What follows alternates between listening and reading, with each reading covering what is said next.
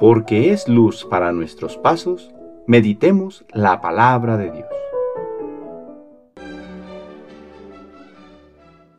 Del libro del profeta Daniel, capítulo 7, versículos del 2 al 14. Yo, Daniel, tuve una visión nocturna. Los cuatro vientos del cielo agitaron el océano y de él salieron cuatro bestias enormes, todas diferentes entre sí. La primera bestia era como un león con alas de águila Mientras yo lo miraba, le arrancaron las alas, lo levantaron del suelo, lo incorporaron sobre sus patas como un hombre y le dieron inteligencia humana. La segunda bestia parecía un oso en actitud de incorporarse, con tres costillas entre los dientes de sus fauces, y le decían, levántate, come carne en abundancia. Seguí mirando y vi otra bestia semejante a un leopardo, con cuatro alas de ave en el lomo y con cuatro cabezas y le dieron poder. Después volví a ver en mis visiones nocturnas una cuarta bestia, terrible, espantosa y extraordinariamente fuerte. Tenía enormes dientes de hierro. Comía y trituraba y pisoteaba lo sobrante con sus patas. Era diferente a las bestias anteriores y tenía diez cuernos.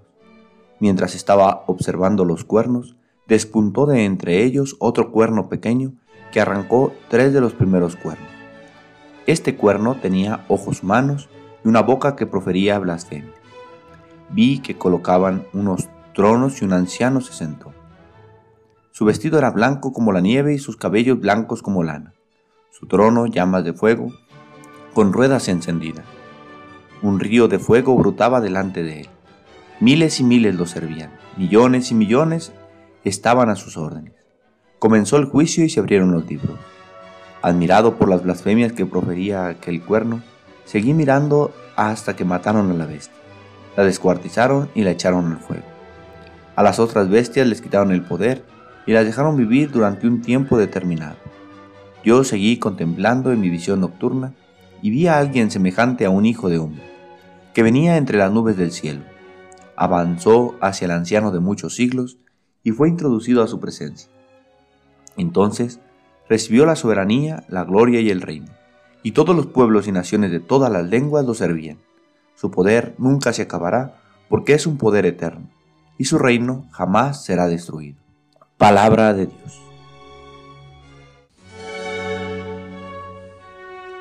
Viernes de la 34 semana del tiempo ordinario. El texto de Daniel nos ofrece esta visión apocalíptica y enigmática en que nos debe llenar de esperanza conocer el triunfo del Hijo del Hombre. Que si bien el resultado de este partido ya lo sabemos, pues no hay nadie más grande y poderoso que este Hijo de Hombre, a quien será entregado el juicio, lo importante es de qué lado jugaremos el partido de nuestra vida. Daniel nos habla de cuatro bestias, es decir, cuatro reinos poderosos y ateos que se impondrán sobre las demás naciones e incluso pretenderán usurpar el lugar de Dios pues como algunos lo hicieron, pretendían ser adorados como a dioses. Pero a todos ellos, el anciano de muchos siglos, Dios los pondrá en su lugar. Dios triunfará sobre aquellos que subyugan a su pueblo. Junto al tema de la fidelidad se desenvuelve el tema de la esperanza. Nosotros, junto con Daniel, esperamos al Hijo del Hombre, que vendrá nuevamente y pondrá en su lugar a los que pretendían usurparlo. Y aunque pareciera que el dominio del mundo lo tienen unos pocos malvados, Daniel nos confirma que el triunfo definitivo será de Dios. Así, ante la incertidumbre de las amenazas de este tiempo, nos acogemos a quien es siempre luz. Padre, que en medio de este mundo que pretende ignorar tu gloria y tu majestad, nosotros te reconozcamos, que juguemos el partido de la vida en el lado de tu equipo, pues sólo así conseguiremos la victoria. El Señor esté con ustedes.